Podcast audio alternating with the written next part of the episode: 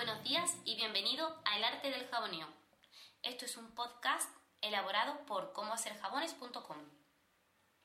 En este curso vamos a aprender a hacer jabones a nivel experto. Comenzaremos con los conceptos básicos sobre qué es el jabón y sus formas de elaboración.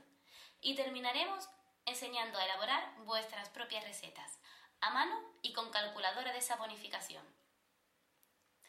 El hacer jabones es una labor muy gratificante porque puedes crear tus propios productos teniendo el control absoluto de los ingredientes que usas, asegurándote de que sean de calidad.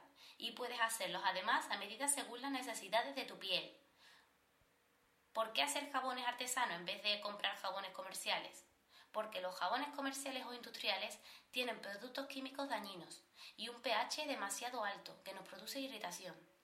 Además, ¿sabes de esa sensación que se nos queda después de enjabonarnos con ellos como de piel tirante? Pues es porque en el proceso de fabricación le quitan la glicerina, que es un ingrediente muy valioso y costoso para venderla por separado, siendo precisamente esta glicerina la que nos hidrata y protege la piel.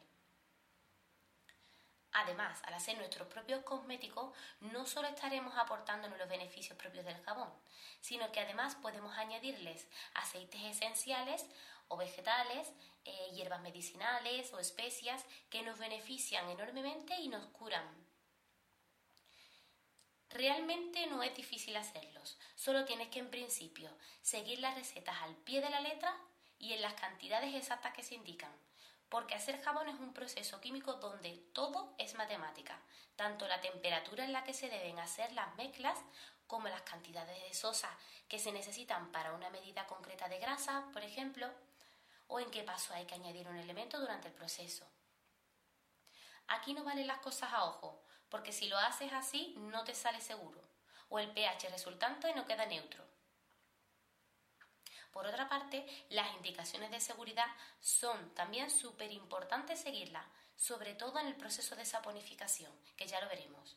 Porque mientras se está haciendo puede salpicarnos el líquido alcalino o producirse vapor tóxico, que tendremos que saber cómo tratarlo.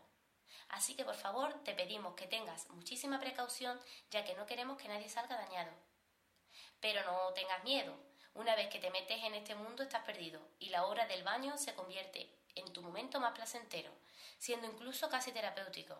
Así que déjate llevar, ponte el delantal y a disfrutar.